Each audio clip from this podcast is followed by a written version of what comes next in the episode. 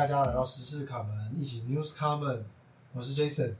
我是米莉。你笑什么？你笑什么？好，没有，今天要跟大家聊一个也算是蛮蛮新的一个消息啊，就是然后上架的时候可能就过一周了。应该还行，我觉得还行啊，还行，嗯因为这可能后续还会有一些影响。那简单来说，就是呃 o Panda 他们在六月六号的时候发布了一个算是声明，应该是公告公告，对对，应该是我有收到信，哦，你有收到信，因为我曾经有订过他们的。OK，哎、有他们的账号应该都会收到信。那这样我应该也有。对，他就是发布一个公告，就是说他们将在六月七号的上午十点开始，OK，在六个县市，呃，就是包含了北北基，就是台北市、新北市，然后基隆县市，然后还有桃园跟新竹的部分都要加收平台费。OK，那每它是用每笔订单去加收的。那北北基是收五块，桃园新竹县市是收三块。OK，嗯，那我第一个看到这个新闻公告的时候，我只有两个字，就是觉得傻眼。就是什么傻眼？就我我我觉得很瞎。等一下我们我对我们我们会等下会聊为什么，但我就是这这两个字傻眼。那我特别还去查了一下，就是呃，唯一值得欣慰的就是 f o o Panda 在去年十一月开始，其实他们就嗯对了新加坡跟香港的用户就已经开始有收这个平台费。嗯，所以就是我们不是唯一被坑了，只能这样讲。那那新加坡跟香港的部分其实是收更多的，就是每笔订单多一点点啊对，多一点点。新加坡是收六点二块台币，然后香港的话是收在七点五块。不过因为他们那边本来物价也比我们高，所以我觉得也合理啦。所以其实它是基于同样的收费水准，只是用不同地区的物价水准做调整。对，我觉得应该是这样子。对，那当然这件事情就是呃一发生之后，其实我就大家去想一下，因为当然嘛，就是一般的民众其实都有蛮强烈的反弹。那我觉得就是做事情一定有它的原因跟道理，所以我就去想想办法去查一下，就是 o o Panda 对于这件事情，他们一定有个他们的说法嘛，就是不一定是真的原因，但至少是有个说法。那他们的说法就是说，因为订单的增加，那我现在故意念慢一点，然后让人事、客服、维运、金流、优惠折扣等各方面的运营，就是营运成本增加，所以才做出这个决定。嗯，讲讲难听点，就是他们可能不知道是就是钱赚的不够多，或者是就是已经在赔钱，或是赔赔太多之类，反正就是要增加一些就是收入了，应该是这样讲。对，那这是他们提出来的说法。那我就再去大家看一下，其实大部分就是一般大众最不爽的，其实就不外乎两个点。呃，我先讲第一个点，我觉得算合理。第一个点就是它六月七号就要涨价，然后六月六号才通知，就是它等于是说，哎、我今天就告诉你说，哎、我明天要涨价、哦，就你没有一个，通常我们可能预期心里会是说，哎、对，下个月对下个月，那我至少我这个月还有定你的会员的话，我还有一个抉择的机会嘛，抉择期就是说我的会员到了之后，哦我可以决定要不要订，或者是观察看看什么有的没的。但他这个就是只是强迫告诉你，就只是通知啊，讲的你也就是通知你说，哎、我明天要涨价了，那你也你也基本上你也是没有选择，所以蛮多人就会觉得不爽，这是第一个点。可是我觉得也不能这样讲哎、不是说我要帮 f o o Panda 讲话啦，但是我觉得这个要分成你是他的呃 Pro 的会员，会员跟你只是一般用户，因为你只是一般用户的其实话没差，没差啊，就是你你是选你可以选择，嗯你有其他的外送平台可以使用，不是只有 f o o Panda 这一家。嗯，那如果是会员呢？如果你是 Pro 的会员，我觉得不爽是可以理解的，因为我如果买了，呃，就我所知，通常买了 f o o Panda 的 Pro，你不会再去买 Uber Eats 的会员优享方案，嗯。通常不会，因为这两个平台原则上有很多重叠的部分，有很多的餐厅它两家两家外送都有都有送，嗯，所以比较少有说哦，我只有在 f o o Panda 上才有。当然，有些人会说我我所在的地区 f o o Panda 的餐厅就是比较多，所以我买 f o o Panda。可是这个也不构成它独占啊，这个依然是你自己的选择。所以我我觉得要说 Pro 会员他呃会不爽的原因，就是因为他已经被锁在 f o o Panda 这个平台了，嗯但是他又隔天被知道说。哦，那我每一单还要多付那五块，而且那五块不在我一七九的免免外送费的范围内嘛，我就是额外一单就是五块。对，如果是北北基的话，啊，如果是桃园运就是三块嘛对。所以如果我是 Pro 会员，我很不爽啊，因为我我买了你的会员服务，我就是要省钱，我要省的钱是外送费，结果你现在给我一个平台费，而且通常我是 Pro 会员，我的订单一定比较多嘛，因为我觉得我不用外送费，比较省。那结果你又把平台费这个费用每一单都算上去，那我不是等于没省到钱吗？所以我觉得，说实话啦，我我自己觉得啦，它要涨价也不是不可以。当然，我们等下会再讨论这个涨价的方式理由很奇怪。但是，anyway，回到他通知的这个时间点，没有一个缓冲期，让会员，我觉得 f u l a 有点蠢的地方是，他没有在顾他的 Pro 会员的感受。就像我刚刚讲的，以一般会员来讲，他有选择嘛？你现在要加五块，是不是？好，那我就去另外一家买，嗯没差嘛。反正我两家都没有买会员啊，我外送费照付。啊，那家没有平台费，你有平台费，我当然就去那家买，就这么简单。可是对于 Pro 会员来讲，我就很不爽啊！而且 f u l Panda 更贱的地方是，他年初才说他要推一个限时优惠方案嘛，一年九九九，多久以前订购才有这个方案？我差一点就成为本次冤大头。好险没买！你说救急冤大头？对啊，救急冤大头。那你是不是该感谢我一下？因为我告诉你说，先一个月一个月买。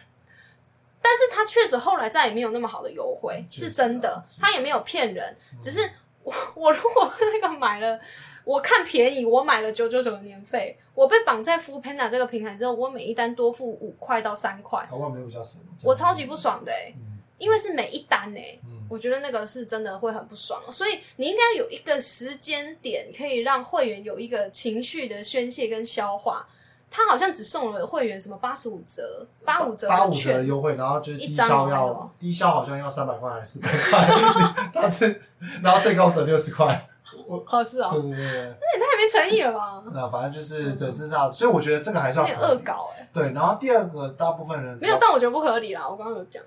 你觉得这个？通知，就我觉得大家很多不满哦，对不满是，我我觉得会员不满合理，对会员不满合理。然后另外一个就是大部分人比较不爽的点是他觉得就是呃他花钱买了年费，然后还要收这个平台费，那如果是这样的话，那倒不如照比例把他们当初他们觉得那个就是他们缴的会员费，就是比如说我一开始缴一百九嘛，那你现在又多收我平台费，那你就照比例把那个会员费吐回来给我，所以他们就觉得很不爽。就讲难听点，讲难听点，他们就是觉得说你现在就是变相在多收我钱嘛。对。那这样的话，你会员费应该要 charge 我低一点。他们是用总总付出，就是应该要一样的逻辑去去来推算，所以他们就觉得说，他们觉得没省到啊，所以所以就不爽。可是我觉得这个前提假设有点奇怪。我我也是觉得这样想，就是我觉得是两码子事。就是你可以说，就副边那涨这五块三块，老子真的很不爽。然后就是。你然后今天公告，然后明天就要生效。可是我觉得你这样子说，呃，他涨了这个钱，那你要把按比例把这会员费降低，或者是扣回去给你，我觉得这个这是两码事。因为他的会员费其实不是储值的概念啊，所以我觉得有点奇怪啊。但是我觉得如果 Full Panda 真的有 guts 跟有诚意的话，他应该提供一个机制是：哎，我现在有一个涨价新机制，你不满的话，年费我让你照比例退。比如说我还有。五个月到期，我就按比例退给你。但是当然 f u l Panda 不会做这种事，因为他就是没钱才会涨价。对对，但我只是说，哎，如果以网友不满的这个逻辑来讲，其实应该是要要求 f u l Panda 让你可以退费，因为一般我们这种订阅服务通常不是退费嘛，是是没有定退订机制的，因为它是服务类型的项目嘛，不可能说你今天买了一个一个游戏的 V 呃那个什么什么通关的那个叫什么，就是通关的那个方案。嗯。然后结果你已经玩完通关了，你说你要退费，这个就不合理啊，对啊，所以是通常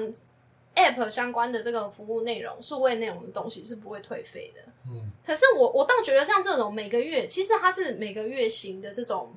服务啦，所以呃，我我我是觉得 f o o Panda 应该要有告知一点，应该要应该要让。真的觉得我不想再用 f u l Panda 这个平台的 Pro 会员有一个退费的可呃机制啦，因为这个毕竟不在我当时候订阅所知的范围内啊。没，那我蛮好奇的，就是小小的一个题外话，就是你现在有两个方式嘛，一个就是好，你真的想要隔天就涨，那你就提供给一个会员退费的机制，这是一个选项嘛。跟你现在公告了之后，然后一个月才涨价，让那些会员至少他现在一定可以到期嘛，那你就在自己选择要不要订，你觉得哪个会比较好？我觉得这，因为他们其实最少的订阅期应该是一个月吧？对，对啊，所以你至少要有一个月的缓冲时间比较合理啊。你至少让月付的人有机会可以选择，你才是有诚意一点嘛。嗯那你说你年费的，就是只能只能只能说，因为你想要便宜嘛，只能这样讲。就像那时候很多人买了爱奇艺的一年的好几年哦、因为那时候爱奇艺每年一一一一都会推出好像九九九还多少的方案，就是很划999算。嗯对，然后因为那时候爱奇艺的剧很多嘛，很多人会用这个平台，然后每年一一一的时候，他就会就会有人在一一的时候就买，然后他的会员期就一直往后一直往后，比如说他可能已经买了六七年，但是呃，我们都知道前两年爱奇艺在台湾的营运出了状况嘛，啊好、所以它上面的剧跟服务品质就变差了，嗯那就有很多会员很不满。嗯，对，所以回过头来来讲的话，就是你买年费就是有年费的风险，因为你等于是把钱先给了这个 app 的平台上。确实。嗯，不过这边我只是通常我我个人消费习惯，我从来不买那种黏的东西，never，因为我觉得这就是一个风险，所以对吧、不过这个东西就是这样子，就是会需要有些风险要承担。那我自己的想法啊，我觉得看到这一个就是新就是这一则新闻，然后跟富片拿这个公告，我就是只只能说就是很直觉的，就是觉得他们给我的感觉有点像是在变相的巧立名目在涨价，而且。就是这个东西，你又编了一个名词叫平台费，就是很奇怪，因为你其实就是要多收钱嘛。那你多收钱，你除了新巧就是新增一个新的名目之外，你当然有其他的方式，包含了你外送费可以做调整嘛，比如说你的那个外送费，你再多 charge 个五块十块，这是一种方式，或者是你把店家的食物的抽成比例再增加嘛，比如说它原本是抽店家大概是三十五趴左右，那可能就抽到四十趴，就是这个也是可以，你可以增加收入的方式，但它就没有，它就新增一个叫平台费。那我觉得这个会让我觉得感觉不好，主要是因为是我如果是消费者，我的直觉就会是，你现在冒出一个平台费，那我怎么知道你下一次明年或者是几个月之后，又会不会有一些什么费，比如说处手续费、什么处理费，就是有有有有的莫名其妙的。对啊，就就是之前有一些服务内容，它会有多一个什么手续处理费，就你怎么知道它会不会又多出一些东西？那我对这个平台的信心其实会急剧下滑的蛮快的，我自己的感觉是这样。就是如果我是副编长，我可能宁愿想办法从外送费或者是就是你原本既有的啊费用的明细上面去做调整，而不是在一个新增一个新的就是费用的项目。我个人会是这样想，嗯，但是因为它它平台费会独立出来，原因也是跟抽成的比例有关啊。如果它调整在外送费里面，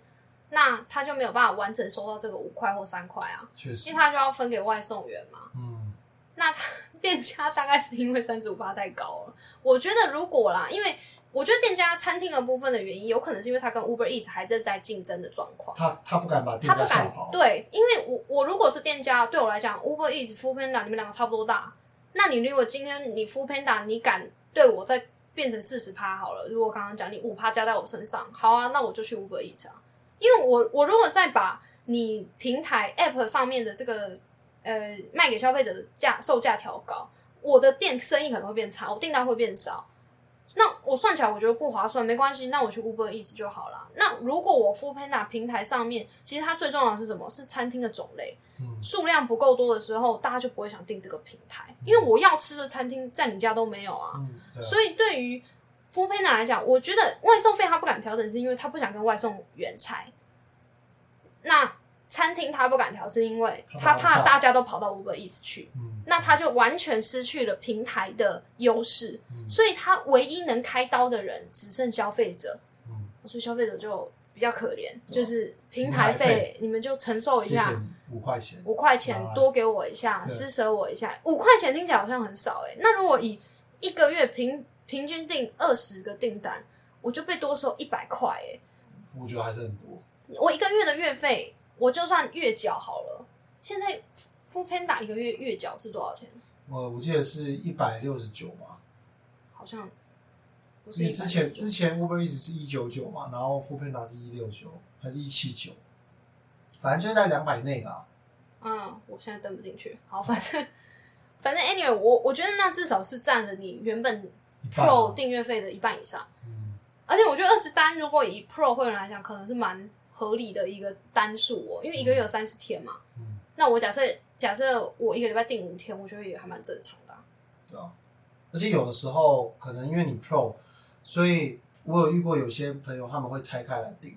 就是可能比如说他们是全家人一起买，可是他们饮料会会一起叫，然后食物会一起叫，甚至两单，嗯所以你吃一餐你有可能会被抽，就是抽两次，就你懂我意思吗？他们比如说四五个人一起叫饮料，但是饮料你一定是一个商家，所以是一个订单嘛。那你你的餐厅你是一个订单嘛？嗯对啊，那你原本是吃一餐，因为你可能都是 Pro，所以你两边都不用付钱。可你现在这样拆的话，它这边要被饮料要被抽一次平台费，然后吃的也要被抽一次平台费，所以可能远想象的还比远比的可能好还要再更高，就是那个比例更高，其实也说不定，对吧、反正简单来说，就是我觉得其实这个对富喷来说，我个人觉得蛮伤的。那嗯呃，某种程度上面来说，呃，就是我们刚刚提到啊，其实因为我一直的想法是，三十五趴的抽成费其实是一个非常高的一个比例。那我只能很直觉去认知说，那可能付配纳要要么是想想多收钱，要么就是钱已经不够烧了嘛。所以也代表着说，就是尤其是这些外送平台，一一直以来这些，或者是这些，比如说啊，之前蛮常会有的那种搭车的平台，就是嗯像比如说 Yoxi 啊，或者是就是 Line Taxi 啊，然后那 Uber 啊，就是他们之之前也一直在打那种优惠，就是补贴战嘛。那基本上最终就会落幕。那这些成本其实最终也都会回到消费者的身上，所以这个应该是其实是可以预见是势必的行为啊。那只是说，我觉得富 Panda 整个的处理的过程方式，不免还是让人家觉得有点没那么舒服的感觉，其实过往 f o o Panda 在跟 Uber Eats 比较起来，是有一个优势在，是它过往曾经有主打说，它在平台上面显示的价格是店内价。嗯店内价的意思就是跟你实际上去那间餐厅购买的价格是一样，它只是多收你外送费。嗯但是如果大家有注意到的话，大概从去年年底左右到今年开始，就一直就再也没有看到 App 上有在打上店内价这三个字。原因就是因为去年公平会针对 f o o Panda 要求餐厅要提供跟店内一样的价格这件事情，有开罚他两百万。嗯那理由也很显而易见嘛，因为我是一个一间餐厅，我还是会，我只要有提供内用服务，我不是主打外送，我还是会希望我的客人来我的餐厅里面用餐。外送通常在疫情前其实只是我兼着做的一个额外的收入来源。嗯那公平会的的认定当然就是觉得说，理论上你餐厅用餐是店内用餐，跟我外送外带是不同的消费管道。虽然是同一家餐厅，可是是不同的消费方式。理论上你应该要给餐厅一个自由定价的空间跟权利。嗯那他就是认为说 f o o Panda 有点利用他的。诶，外送平台的一个独占的地位，去限制餐厅可以自由定价这样子的权利。嗯所以就开罚了两百万之后，并且要求他不可以再要求这样子店内价的一个折扣，因为以店家的立场来讲，他就算是店内价，他还是会被抽三十五趴，所以其实是亏本在做。了不起，顶多打平吧，对吧？因为餐厅的人事成本那些大概就是三成。那在剩下来的利润里面，如果我再被抽掉三成，以外送的部分来讲，我再被抽到三成，就是其实真的蛮真的就是蛮硬的，所赚的不多啦。嗯但是因为另外一家也差不多，嗯好，只是过往因为 f o o Panda 的，我刚刚讲那是他过往的优势啊，就是他曾经有主打店内价这件事情。嗯只是说为什么会讲这件事情，是因为我觉得 f o o Panda 的经营层是不是有换啊？因为他既然都已经失去了店内价这样子的优势，我觉得理论上他应该要把握住他跟 Uber Eats 之间它的优势，在于说它的免运门槛比较低嘛，它是嗯。少二十块嘛，它是一百七十九块钱，你是 Pro 就免运、嗯。U b e r Eats 是一百九十九块钱嘛，嗯。贵了二十块。可是他今天用了这样子的一个暴力涨价的方式，会让 Pro 会员特别不爽诶、因为今天如果是一般的消费者、一般的会员，我没有买 Pro 的话，那就是我刚刚讲，我顶多就是选择不用而已啊。可是我今天已经是你家的 Pro 会员，如果我是那个月缴的人，我就会选择下个月我不定了。对啊？而且其实因为我查到一个数据，就是在一般的大家使用外送平台的，就是我们讲，比如说比例上面来说，其实 f o o Panda 它的比例就是它的 user base，它使用的你要使用 f o o n d a 的人其实是比 Uber Eats 还高的。所以我觉得他们这样子，因为原本竞争其实就是蛮激烈，他他领先的百分比其实不知道太多，那只是说在这样情况底下，就是有点像变相的把自己的用户推出去，我觉得是蛮可惜的，因为在这样的话，就是它竞争真的是会蛮激烈的。那我自己身为就是曾经的两个用户，就我 f o o p a n d a 也有用过，Uber Eats 也有也有用过，然后甚至是因为我之前可能长期听众知道，就是我之前有外派在不同的国家，所以我还有用过就是东南亚比较常用的就是 Grab Food。所以其实如果是拿这三个平台来比较的话，就是必须得很老实的说，我觉得 f o o p a n d a 是最难用的。这是第一个，它你讲的是它的 App 的它 App 难用？U I 难用，然后第二个就是它的外送员，我觉得素质是最差的，就是呃，它的外送员素质最差。我觉得还好啊。我觉得为什么我要讲这点，就是因为因为通常一般来说我们会跟消费者收更多钱，要么有两个点，一个点就是当然你是对自己的产品有信心嘛，就是你相信说你提高了这样子的售价或者是服务，消费者还是愿意买单。那当然第二个就是你把消费者当当当盘子在削嘛，这就是两种可能。那一般来说，第一种可能是比较，就是当然第一种我刚刚讲到的第一个可能是比较多的，所以就是说，你今天提高售价的情况底下，你应该是要对你自己的服务有信心。可是我用这三个平台都用很久，就我就是觉得副片那就是最烂的，所以那我觉得那再加上他要出这个的情况底下，我觉得他只会越来越危险。坦白来说是这样子。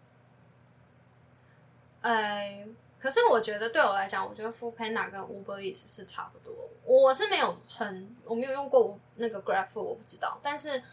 我在台湾用 o Panda，因为我两家的会员我都有买过，嗯，就是在他们疯狂补贴运费的时候，我记得之前的好像是免运门槛比较低还是什么，有点忘记了。反正九十九还是什么，反正超疯狂。对，反正就是那时候几乎就是我根本不用付外送费，就是虽然我的那个食物的价格会往上一点点，大概可能十 percent 左右，但是我不用付外送费，所以我愿意为了在家能够吃到我想吃的食物，我就 我就是懒惰，所以我就两个平台都有用过。啊，我自己没有感觉说 f o o Panda 的外送员素质比较差，或是 Uber Eats 就比较好或什么。我觉得其实两个平台是没有什么差别的，对我来讲，只是说当然 Uber Eats 跟 f o o Panda 在嗯每个地区的的合作餐厅是不太一样，这个是真的。所以有些餐厅可能就只在 Uber Eats 上有，比如说我记得鼎泰丰就只有 Uber Eats 有，嗯，然后 Food Panda 上面，我记得好像以前它好像是独家，好像汉堡王之类，有点忘记了。Burger King，之类的，反正就是他们会各自有一些独家餐厅。可是独家餐厅这件事情，如果不够多的话，基本上也不会构成你去订那个平台的诱因啊。确实，除非说你就只吃那个平台的东西，或者是那个餐厅的呃被吃的比例非常高，比如说是麦当劳之类的。嗯，假设只有 f o o Panda 有麦当劳，那我我很喜欢吃麦当劳的话，我就可能只会订 f o o Panda。嗯可如果今天只是一间很普通的餐厅，或者你不一定有很高频率会吃的餐厅，我自己觉得这两家平台其实对我来讲是差不多，所以我就是属于那种会跳来跳去的，哪一家的补贴多，哪家就去，哪一家的这个月可能有什么优惠码、折扣码就会去。可其实现在我觉得以就是有点像怎么讲，就是他们两家虽然是竞争关系，可是同时他们也是互相在观察对方的定价策略。嗯，所以虽然 Uber 一直现在说，呃，我不跟进平台费的部分，可是如果 f o o Panda 没有因为这次的事件造成大量的会员退订的话，我觉得 Uber 一直也有很有可能会会跟进。跟进啊。大家就是他们两个在互相试探嘛，就是那 Food Panda 先开这枪嘛，那他当然也期待 maybe Uber Eats 其实也跟进嘛，因为就是像你讲，现在这个外送平台其实也就是他们两家为主，当然还是有其他就是其他间比较小，但是以他们这两个为主，所以就是通常这种情况就是大家会一起去做涨价的动作。那后续那至少我们看到 Uber Eats 它有针对这个富片堂的公告，它有做出一个声明，就是说他们暂时还没有这样的规划。那当然后续不排除。那只是我觉得其实可以比较值得去再往下一步去想，就是说，其实通常就是我们上一期有也有提到，通常这种先前面的价格补贴战或者是各式各样的优惠，其实都是为了让你建立起一个习惯，因为他们提供的都是一种服务，而不是就是很特别，就是单纯是硬软体的使用而已。那当你这个服务建立起来的时候，你养成这个习惯了以后，就是只要他不是做真的太夸张的动作，就是可能 maybe 是他的售价又提高了二三十趴，又或者是那种很奇怪的一些一系列行为，像这种虽然我们刚刚讲的这种新增名目，然后多你收五块钱，你算一算会可能觉得很不爽，可是，在你已经建立起这样子的行为模式底下，你真的会因为这样子就不使用副片刀吗？好像也不一定，所以我个人是觉得，就是讲讲讲白了，其实最终的成本都是回转回到就是消费者身上。那当，你已经建立起这个习惯的情况底下，你要么就是只能去往其他还没有 charge 你这个钱的平台嘛，那要么就是你就是破坏，也不是破坏，就是你不要让这个习惯被养成，就是说你可能还是会自己出去买，或者是自己出去外带，就不要再依靠这些外送平台。这样子的方式去做一个权衡，对吧？嗯，因为我自己虽然都有用过外送平台，可是我并没有，就是在价格补贴战打很凶的那段时间，我确实是用的很频繁。比如说一个月，我真的可能就会用到二十次之类的。嗯，但是过了那段时间之后，我真的觉得这是太不划算了。因为一方面是 f o o Panda 过往我会因为它有店内价，好，那多付个四十块的外送费，我觉得我可以接受。但是当他已经把价格垫上去，再加外送费，再加平台费，我自己会觉得有点吃不消，太贵了。比如说我可能哦买个 Subway，我就要花两百多块。嗯，虽哦虽然我去店内买可能也要一百五、一百六，可是我还是觉得说那种实那种实际去，比如说像有些食物，我就觉得真的用外送来送会很难吃。嗯，比如说我觉得 Subway 就是一个。很可怕，就就尽量不要用外送，因为 Subway 会有那个酱嘛，他们会帮你加酱，除非你是不选蘸酱的人。然后有些不知道为什么他送来之后，他的酱会加的太多，以至于他整个面包烂掉。因为你外送，你毕竟不是能够自己控制你拿的方式或什么的。很多外送员你不知道他是怎么样丢在他的外送箱里面，或是他骑机车也没有也没有固定啊什么之类的。以至于你的酱就是在里面就是横冲直撞，然后我收到的面包是软软烂烂的，就是面包不热没关系，可以理解。可是我觉得整个面包已经软软烂烂，然后我还花两百多块的时候，我真的会很 deter 我去下一次使用这个外送平台的这个想法，因为我就会觉得说没关系，我就当运动或者我十分钟去买，我走我就是可能。买别家比较近的店就好了，我不想花那么多钱，除非我今天真的没有时间，我为了省时间，我才会想用。嗯，对我自己本身也是，呃，大部分我使用的情境就比较多是在就是可能下大雨，虽然就是真的是比较很不想出门的时候才有用，那其他除此之外就是比较倾向可能自己自己出去买为为主了，对吧？所以我个人也是。还好，那只是说对于一些就是我身边有些朋友其实蛮重度的使用者，那那目前这样了解下来，其实大部分也都蛮可能还是会继续使用的。虽然 even 他可能收了你这五块钱的平台费，对吧？那后续到底就是 Uber Eats 会不会再涨价？我觉得也是可以值得关注一个点，对吧？那今天就主要跟大家聊一下 f o o p a n d a 平台费的这件事情，然后也带给大家一些就是我们针对于这个外送平台一系列的这些。算是操作嘛，就是做一些想法。对，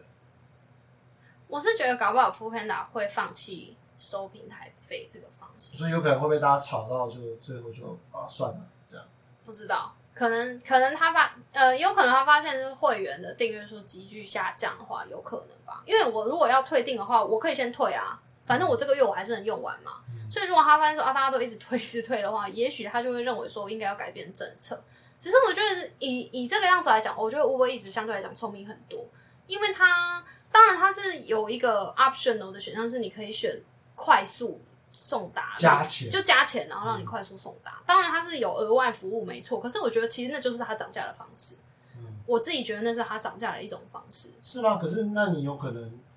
所以你是说大家会，它它会让大家订单过于变慢，然后大家都要选那个加速了吗？